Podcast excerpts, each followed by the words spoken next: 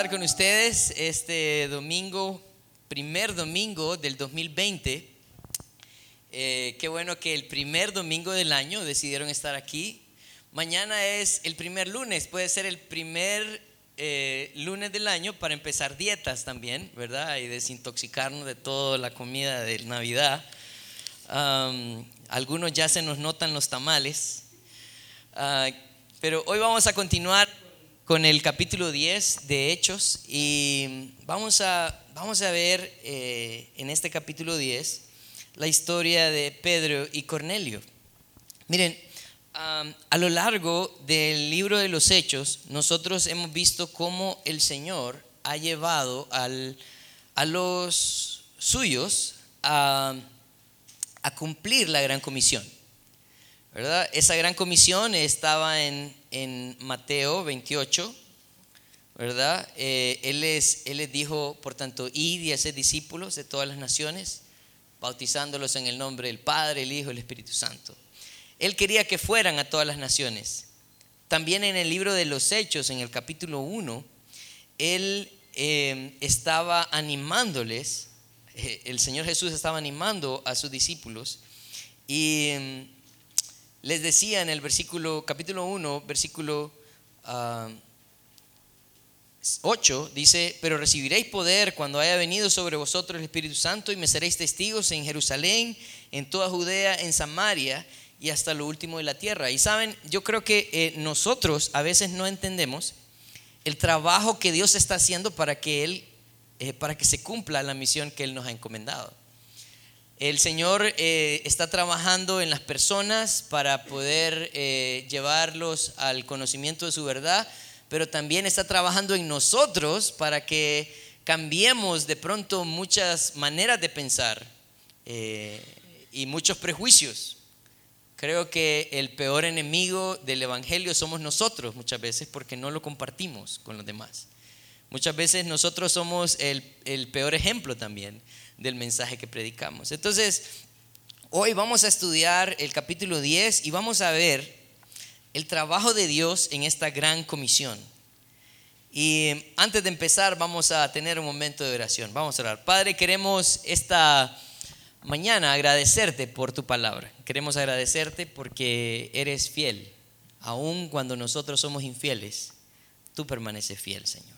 Gracias por el libro de los Hechos, gracias por el capítulo 10, porque nos vas a hacer pensar en la necesidad que tenemos de pronto de cambiar nuestra manera de pensar.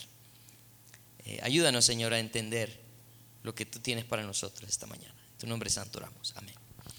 Vamos a ir entonces al capítulo 10 de Hechos. Vamos a, a leer los primeros versículos. Y mm, dice así, dice, y había en Cesarea un hombre llamado Cornelio, centurión de la compañía llamada La Italiana, piadoso y temeroso de Dios con toda su casa, y que hacía mucha limosna al pueblo y oraba a Dios siempre. Este vio claramente en una visión como a la hora novena del día que un ángel de Dios entraba donde él estaba y le decía Cornelio. Él mirándole fijamente, atemorizado, dijo, ¿qué Señor? Y le dijo, tus oraciones y tus limosnas han subido para memoria delante de Dios. Envía pues ahora hombres a Jope y haz venir a Simón, el que tiene por sobrenombre Pedro. Este posa en casa de cierto Simón Curtidor, que tiene su casa junto al mar. Él te dirá lo que es necesario que hagas. Ido el ángel que, que hablaba con Cornelio, este llamó a dos de sus criados y a un, a un devoto soldado de los que le asistían, a los cuales envió a Jope después de haberles contado todo. Vamos a ver esos primeros ocho versículos y miren, hay algo bien bonito aquí porque parece que la obra de Dios empieza en aquellas personas que temen a Dios. Quiero hablar un poco acerca de Cornelio. En el versículo 1 dice que había en Cesarea un hombre llamado Cornelio, centurión de la compañía llamada la italiana. Miren, Cornelio era un centurión. Un centurión era un soldado romano que estaba a cargo de 100 eh, soldados. Ellos eran parte de una legión. Ah, la legión tenía 6 mil soldados Y, estas, y estos seis mil soldados se dividían en 10 legiones de, seis, de en 10 grupos de 600 que se llamaban cohortes y los 600 se dividían en grupos de 100 que eran, eh, estaban a cargo de centuriones. Cornelio era un centurión, soldado romano, que era parte de la compañía llamada la italiana. Y lo que esto nos dice es que de pronto Cornelio era alguien eh, muy aguerrido en la batalla, al punto donde ellos habían puesto sobrenombre a su compañía. Ah, pero Cornelio tenía algunas características importantes. Miren lo que dice el versículo 2. Dice que era piadoso, temeroso de Dios, con toda su casa, y que hacía muchas limosnas al pueblo y oraba siempre. Miren, piénsenlo. Eh, Cornelio era un hombre no judío. Eh, Cornelio era un gentil, o sea, romano. Los romanos estaban en contra de los judíos. Pero Cornelio, Cornelio era un hombre temeroso de Dios. No solamente era temeroso de Dios, sino que también toda su casa era temerosa de Dios. Y él hacía muchas limosnas al pueblo. O sea que él se despojaba se despojaba de lo suyo para darle a aquellas personas que necesitaban.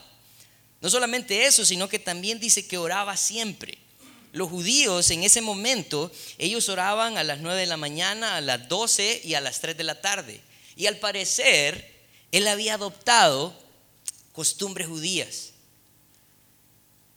Cornelio es de pronto a quienes nosotros llamaríamos una buena persona, una persona correcta, de pronto una persona moral.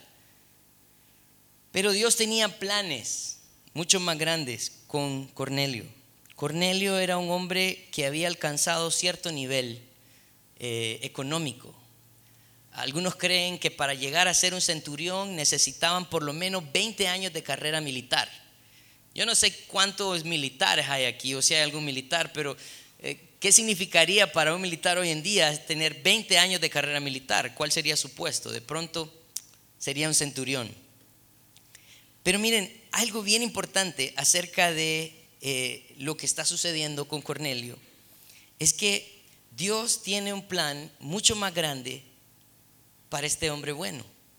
Y es que Dios, eh, Dios quiere trabajar en aquellas personas que temen para que no sean solamente temerosos, sino que lleguen a ser creyentes. Usted puede ser muy bueno, usted puede ser una persona moralmente correcta, pero si usted no ha escuchado el mensaje de Cristo, no se ha arrepentido de sus pecados, todavía necesita hacerlo.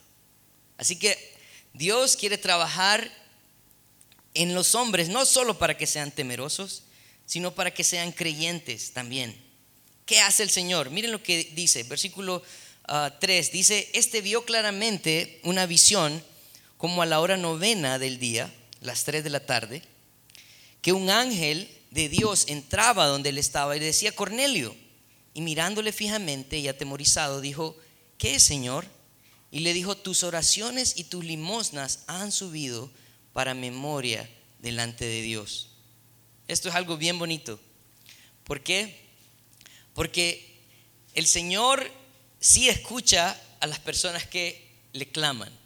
Miren, a veces nosotros tenemos la idea de que Dios no escucha a los que no creen en Él. Pero definitivamente la vida de Cornelio nos refleja que Dios sí puede escuchar a aquellas personas que están buscando verdaderamente de Él.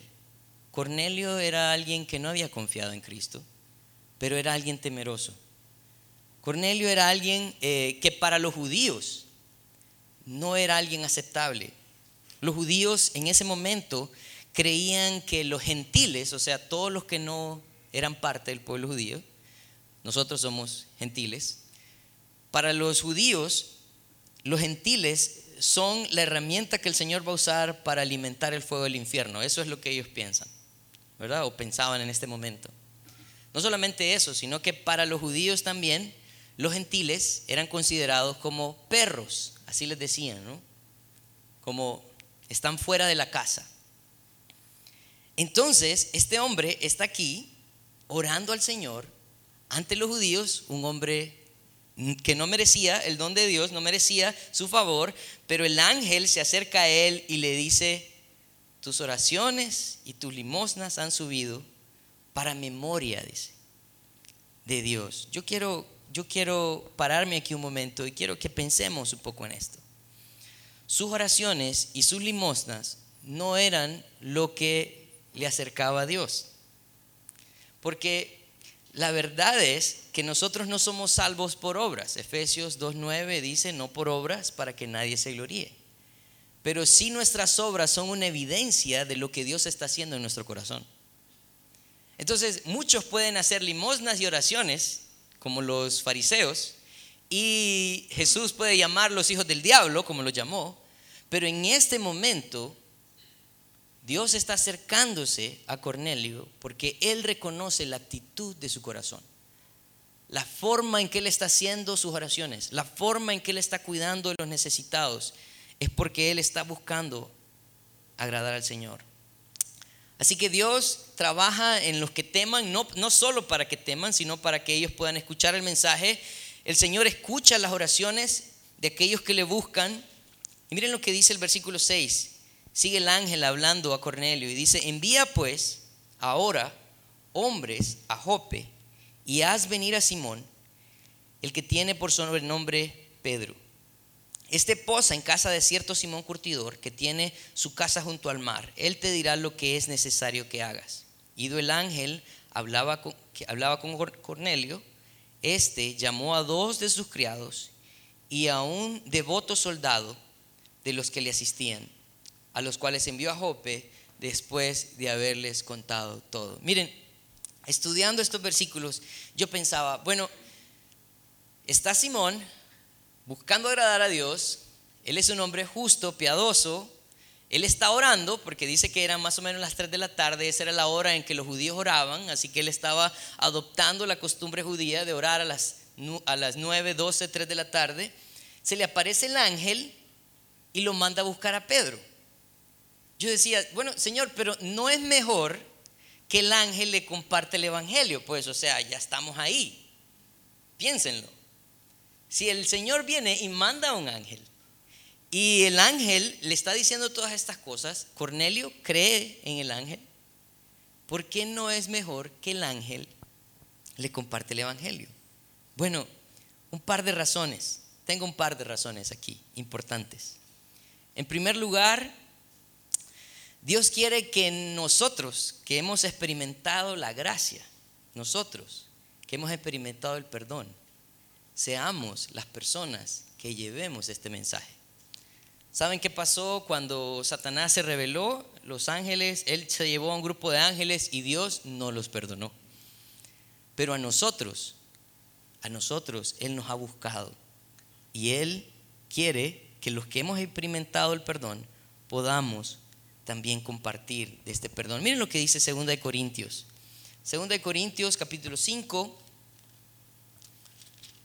versículo 18 al 20. Tengo que respaldar lo que les enseño, así que vamos a, a, a 2 de Corintios capítulo 5, versículo 18 al 20 y dice, y todo esto proviene de Dios, quien nos reconcilió consigo mismo por Cristo y nos dio el ministerio de la reconciliación. Versículo 19 dice, que Dios estaba en Cristo reconciliando consigo al mundo, no tomándoles en cuenta a los hombres sus pecados, y nos encargó a nosotros la palabra de la reconciliación. Nuevamente lo menciona. Versículo 20. Así que somos embajadores en nombre de Cristo, como si Dios rogase por medio de nosotros, os rogamos en nombre de Cristo, reconciliados con Dios. En los tres versículos hay una palabra que se repite y es la reconciliación. ¿Saben a quién nos ha entregado el ministerio de la reconciliación? A nosotros, a nosotros, los que hemos experimentado esa reconciliación con el Padre a través de Jesucristo. Así que el Señor trabaja en las personas que temen para que no solo sean personas que temen, Él escucha las oraciones de aquellos que le buscan y también los lleva a escuchar el mensaje de salvación con las personas que han recibido salvación. Lo bonito de este pasaje de Hechos 10 es que la obra de Dios se está llevando a cabo en la vida de Cornelio, pero ahora vamos a ver cómo también esta obra de Dios se lleva a cabo en la vida de Pedro. Porque a veces nosotros creemos que ya como recibimos a Cristo estamos listos, pero no. La verdad es que ese, ese encuentro personal con Cristo nos ha llevado ahora a un caminar de aprendizaje y de rendir nuestra vida a Él. Miren lo que está sucediendo ahora. Versículo 9, capítulo 10 de Hechos. Dice, al día siguiente, mientras ellos iban por el camino, se acercaba a la ciudad, si se acercaban a la ciudad, perdón, Pedro subió a la azotea para orar, acerca de la hora sexta, y tuvo gran hambre y quiso comer, pero mientras le preparaban algo, le sobrevino un éxtasis y vio el cielo abierto y que descendía algo semejante a un gran lienzo que atado de las cuatro puntas era bajado a la tierra, en el cual habían de, todos los cuadrúpedos, terrestres y reptiles y aves del cielo. Y le vino una voz, y le vino una voz, levántate, Pedro, mata y come. Entonces Pedro dijo, Señor, no porque ninguna cosa común o inmunda he comido jamás. Volvió la voz a él la segunda vez, lo que Dios limpió, no lo llames común. Esto se hizo tres veces y aquí el lienzo volvió a ser recogido en el cielo. Miren, algo importante que está sucediendo aquí. Pedro está orando en ese momento, eran como las 12 del día, se acercan los hombres a la casa, él no entiende lo que está sucediendo todavía, empieza a ver una visión y de esta visión es un lienzo que hay una variedad de animales y le dice, Pedro, ¿tienes hambre? Mata y come. Y hay algo que hace Pedro aquí que nosotros solemos hacer con mucha frecuencia y le dice, Señor, no, Miren, yo no sé, pero de pronto nosotros no vivimos en esa época donde eh, estaba la esclavitud, ¿verdad? Pero cuando usted tenía un esclavo, usted no podía recibir un no por respuesta. Cuando usted le da una orden a alguien, usted no recibe un no por respuesta. Pero él estaba diciéndole, no, Señor. El versículo 14 dijo, Señor, no, porque ninguna cosa inmunda he comido jamás. El Señor está dándole una orden a Pedro. Y él dice, no, nunca he comido algo inmundo. Y es que si nosotros estudiamos un poco la historia del pueblo de Israel en Levíticos, él eh, pone una restricción alimenticia. La restricción alimenticia tenía varias razones, pero voy a mencionar por lo menos dos. Una de las razones por las cuales el Señor eh, puso restricciones alimenticias es porque muchos de los animales que eh, se, mataban y se sacrificaban era ah, para presentarlos a los ídolos. Así que tomaban animales como los cerdos, como las serpientes, eh, y ellos los mataban y los comían. Y era una manera en que Dios mantenía al pueblo de Israel lejos de esas costumbres también. ¿Cómo? Bueno, si ellos iban a un lugar y alguien había sacrificado para los ídolos una culebra, ellos decían, uy, no, yo soy judío, no puedo comer. Pero esa restricción lo que hacía era alejarlo del participar de esa ceremonia. Por otra parte, había una restricción alimenticia por cuestiones de salud también. El Señor quería que ellos comieran animales más saludables. Entonces, lo que resulta aquí es que Pedro está diciendo, hey, yo jamás he practicado esto, yo soy judío.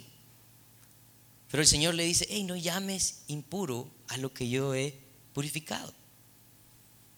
Y no se trata de que el Señor está tratando de que Él eh, coma cerdo o serpiente o gusanos, sino que Él está tratando de trabajar en sus convicciones ahora. Él quiere que Él empiece a ver no solamente el alimento, sino a todas aquellas cosas que el pueblo de Israel ha llamado impuro, incluyendo a los gentiles. Miren lo que sigue diciendo.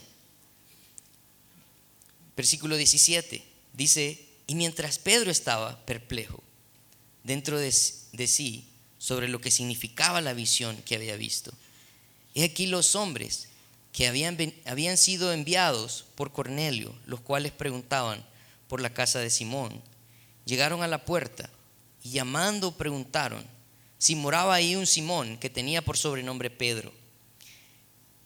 Y mientras Pedro pensaba en la visión, le dijo el Espíritu, he aquí tres hombres te buscan. Levántate pues y desciende y no dudes de ir con ellos, porque yo los he enviado.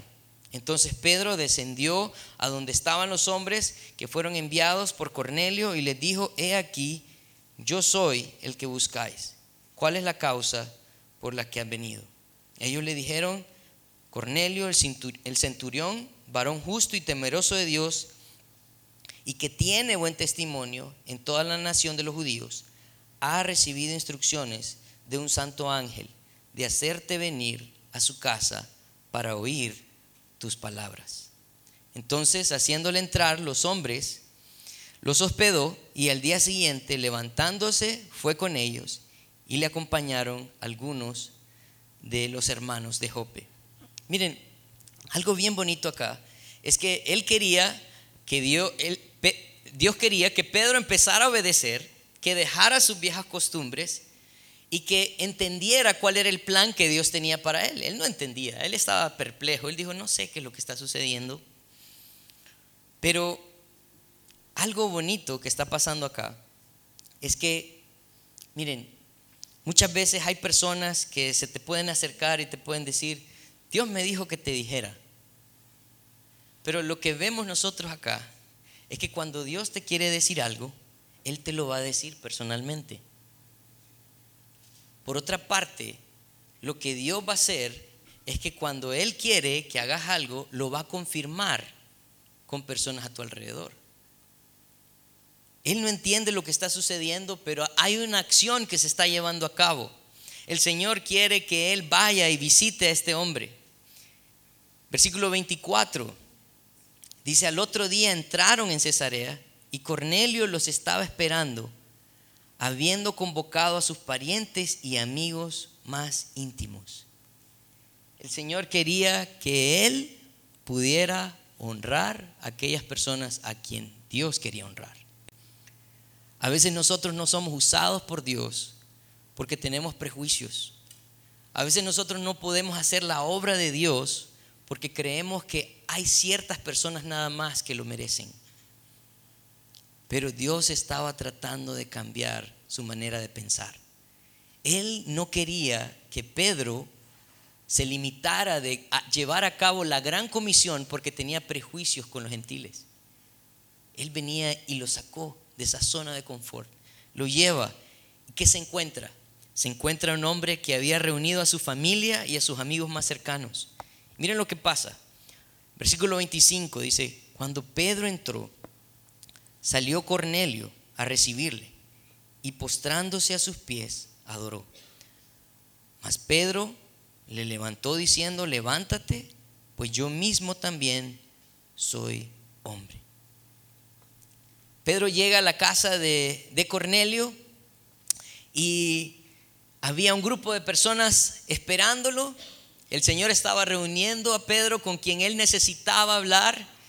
Y la primera acción que hace Cornelio es inclinarse y adorar a Pedro. Y él le dice, hey, alto, yo soy hombre, igual que vos. Yo soy hombre, igual que vos. Estaba estudiando un poco acerca de este versículo, si saben, estaba leyendo un poco acerca de la catedral de San Pedro.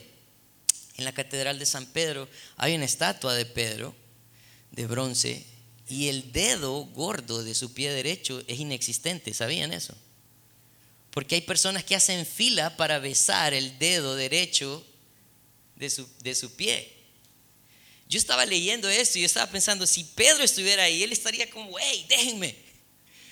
No, no lo hagan, yo soy hombre igual que ustedes.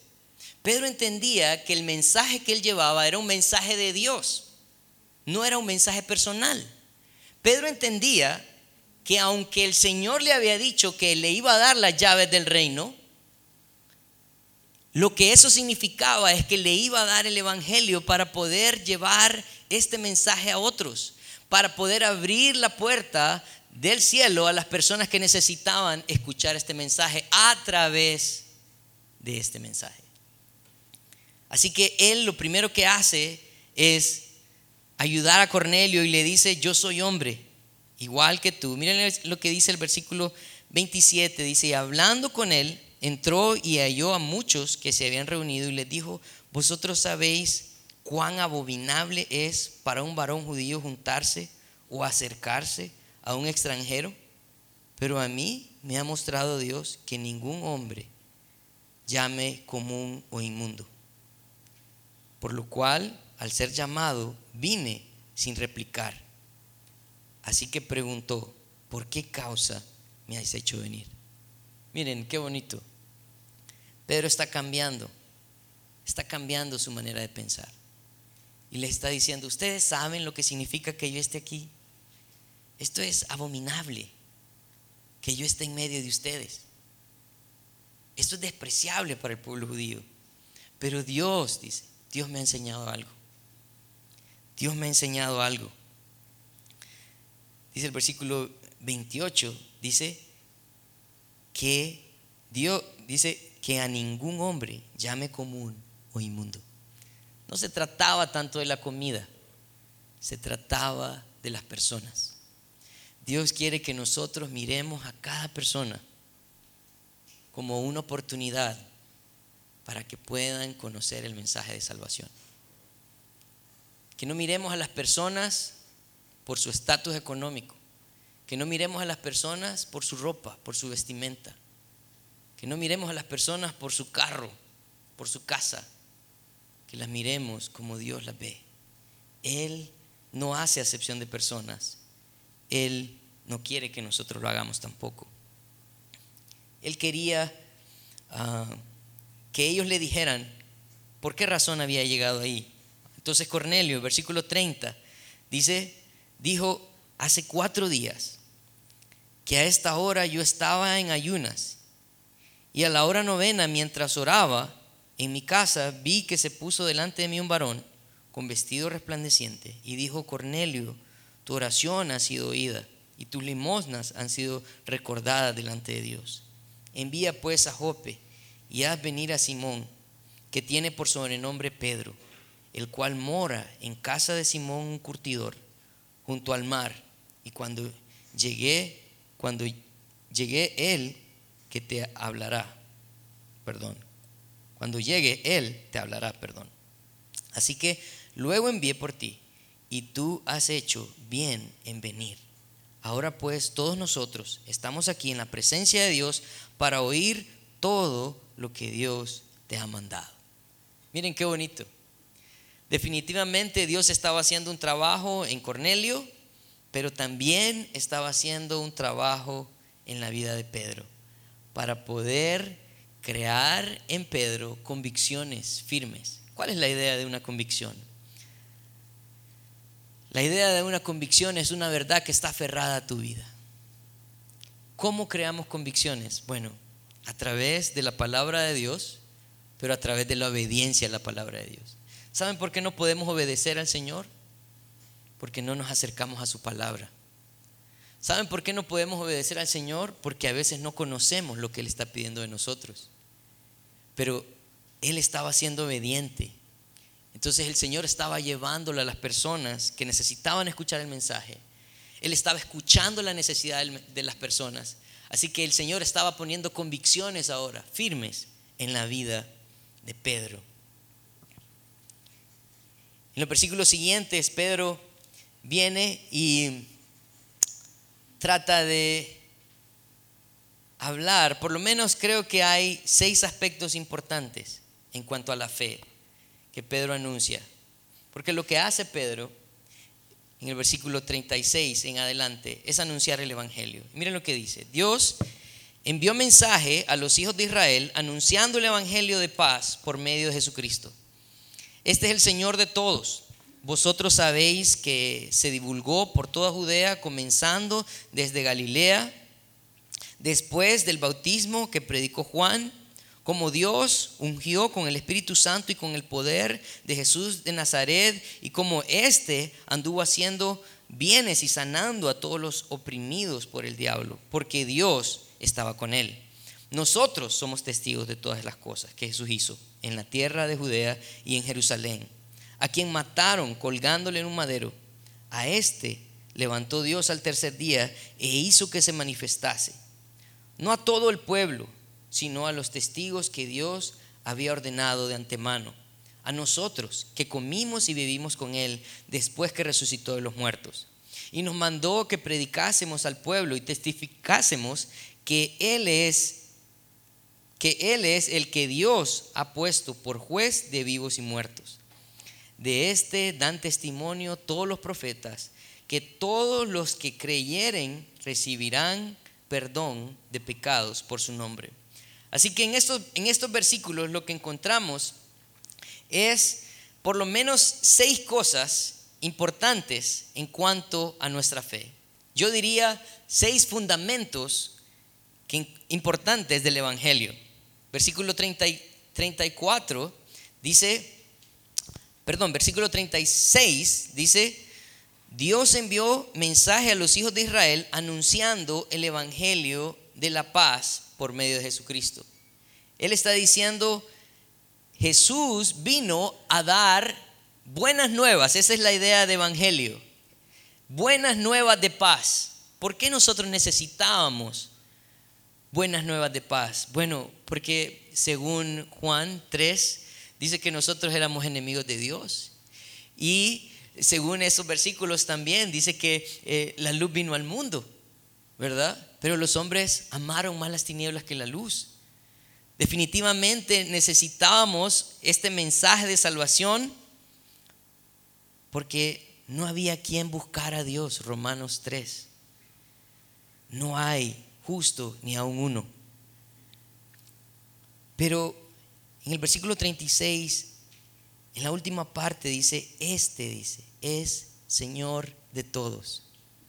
Y esto es una parte importante, porque saben que las buenas nuevas de salvación ah, no se pueden recibir sin entender que Jesús tiene que llegar a ser mi Señor. Muchos ven a Jesús como su Salvador, pero muy pocos lo ven como su Señor. ¿Qué es lo que sucede aquí? Sucede que de pronto tendríamos la actitud de Pedro y estaríamos diciendo toda la vida, no Señor, no Señor.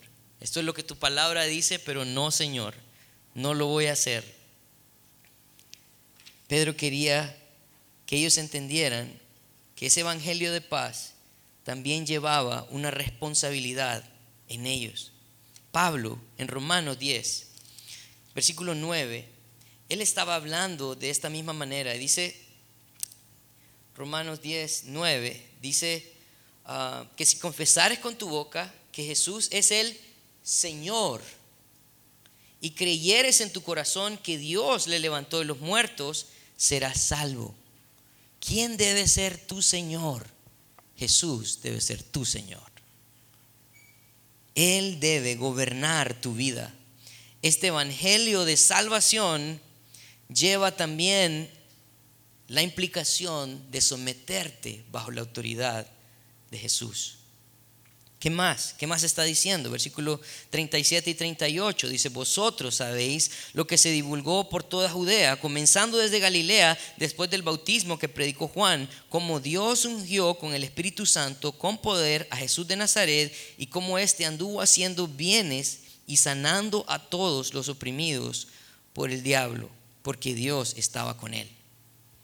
Algo importante que Pedro está recalcando aquí es que este mensajero era acorde con su vida. ¿Saben la razón número uno por la cual las personas no se acercan a Dios? Por los cristianos. Alguien famoso dijo una vez, me gusta el Dios de los cristianos, pero no me gustan los cristianos.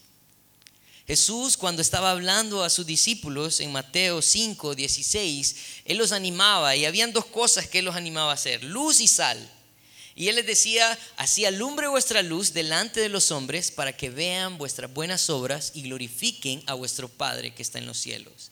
¿Saben qué tiene que ser coherente con nuestro mensaje? Nuestra vida. Nuestra vida tiene que ser coherente con nuestro mensaje. Y Jesús tenía no solamente él, las buenas nuevas, no solamente el señorío, sino que también tenía una vida ejemplar. ¿Qué más está tratando de mostrarnos? El versículo 39 dice, y nosotros somos testigos de todas las cosas que Jesús hizo en la tierra de Judea y en Jerusalén, a quien mataron colgándole en un madero, a este levantó Dios al tercer día e hizo, e, e hizo que se manifestase no a todo el pueblo, sino a los testigos que Dios había ordenado de antemano, a nosotros que comimos y vivimos con Él después que resucitó de los muertos un factor importante en el Evangelio es reconocer que Jesús no solamente murió, sino que también resucitó. Miren, muchos buenos hombres en la historia han muerto, pero nadie ha resucitado. Si usted es alguien temeroso de Dios o no, quiero decirle que usted vive en el 2020 después de Cristo. O sea que Él marcó su muerte y su resurrección, marcó la historia de la humanidad. Estaba escuchando a, un pastor que me gusta mucho, se llama Adrian Rogers, y él decía que una de las razones por las cuales él ha decidido um, creer en Dios no solamente es la razón histórica, no solamente, dice, eh, es la razón eh, de, de los recursos que nosotros tenemos para testificar que esto es verdad, sino también que es una razón personal. Si el Señor se ha demostrado a la humanidad a través de su Hijo, ha marcado el rumbo de la humanidad y los tiempos de los hombres, y yo lo niego, yo estoy rechazando lo más grande que el hombre puede tener. Si Cristo no hubiera muerto y no hubiera resucitado, como dice 1 Corintios 15, 14, nuestra fe sería vana. Él hubiera sido un buen hombre, pero no hubiera sido Dios. Hubiera sido un buen profeta, pero no hubiera sido Dios, no hubiera podido pagar por nuestros pecados. Entonces, estamos hablando acerca de su muerte, su resurrección, y el versículo 42, miren lo que dice, y nos mandó a que predicásemos al pueblo y testificásemos que Él es el que Dios ha puesto por juez de vivos y muertos. Otra razón importante por la que nosotros debemos de creer en el mensaje de Cristo es porque el único juez es Jesús. El único que puede juzgarle es Jesús.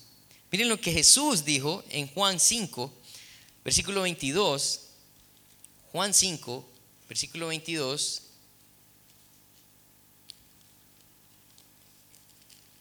Juan 5, 22 dice lo siguiente. Dice, porque el Padre a nadie juzga, sino que todo el juicio dio al Hijo. ¿Quién va a juzgar? el Hijo. Miren lo que también le está diciendo Pablo a Timoteo en 2 de Timoteo, capítulo 4, versículo 1. 2 de Timoteo 4.1 dice, te encarezco delante de Dios y del Señor Jesucristo, que juzgará a los vivos y a los muertos en su manifestación y en su reino. Jesús es el único que va a juzgar. Por eso necesito creer en su palabra. Versículo 43 dice, de este dan testimonio todos los profetas, que todos los que creen y reciben, todos los que creen recibirán perdón de pecados por su nombre. Así que la sexta cosa importante eh, acerca del mensaje de salvación o el Evangelio es que el único que puede dar perdón es Jesucristo. No hay perdón en otro lugar. Por eso era importante que Cornelio entendiera el mensaje de salvación. Porque él podía estar haciendo cosas muy buenas. Él podía ser muy generoso con su dinero. Él podía estar orando y adoptando ah, costumbres judías. Pero si él no escuchaba el Evangelio, si él no tenía a Jesucristo como el Señor de su vida, si él no entendía el poder que hay en la resurrección y en la muerte de Jesús, en entender que Él es el único juez y que solo en Él iba a poder encontrar perdón, de nada le servía.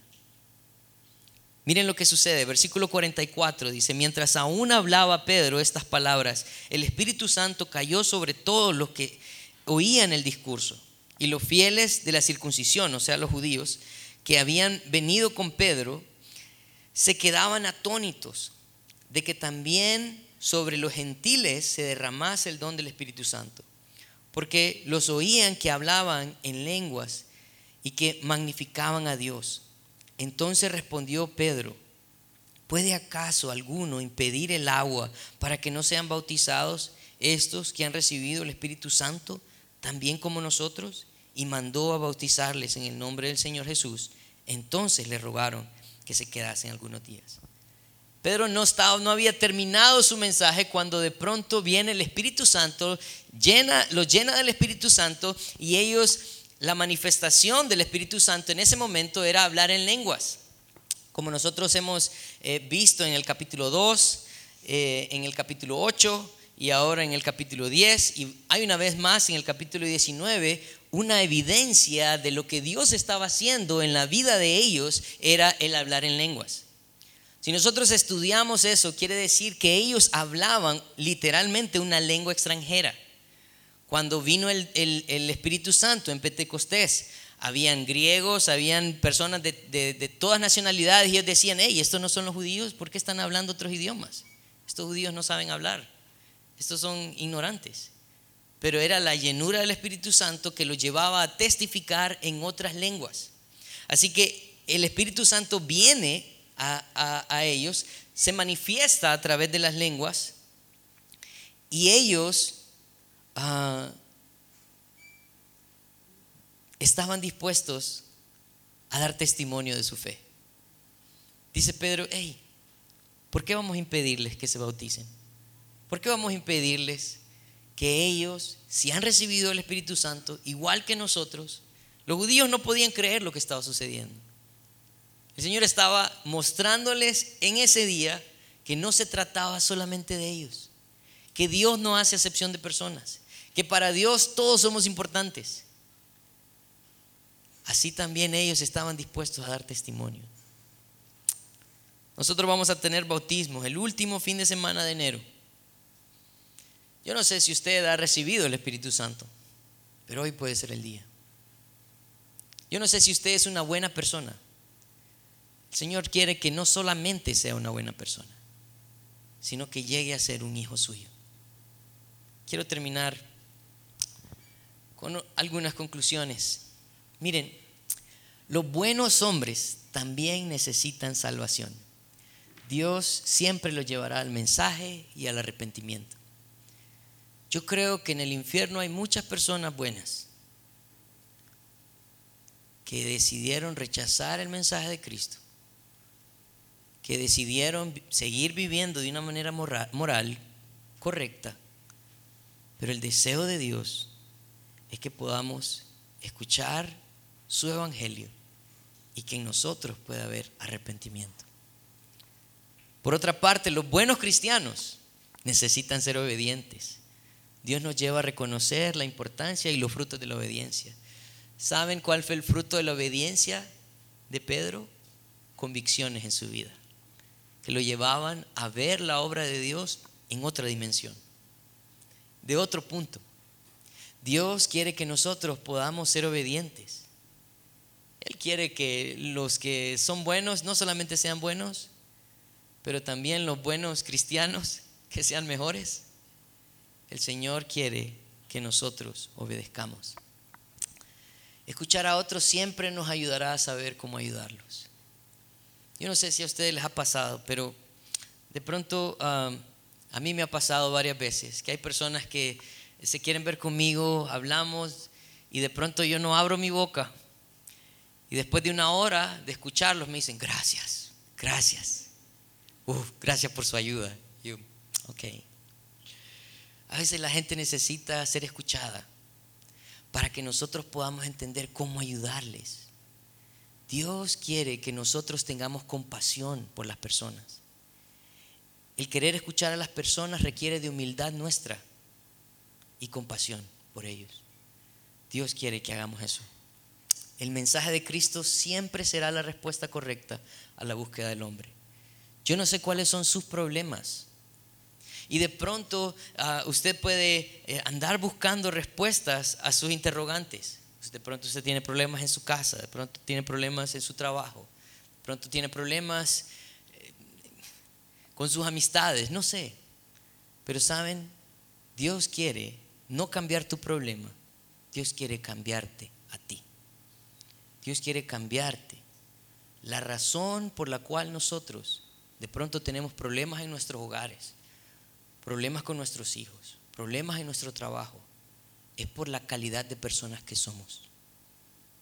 No porque Dios quiere tenernos ahí.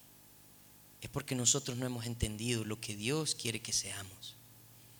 Así que su palabra, su mensaje, su evangelio siempre va a ser la respuesta correcta para nosotros. Oremos. Padre, queremos esta mañana agradecerte. Reconocemos que la historia de Cornelio era una historia impactante para Pedro, pero también para nosotros. Porque muchas veces no compartimos tu verdad porque tenemos prejuicios. Muchas veces, Señor, no consideramos la necesidad de los otros. Ayúdanos.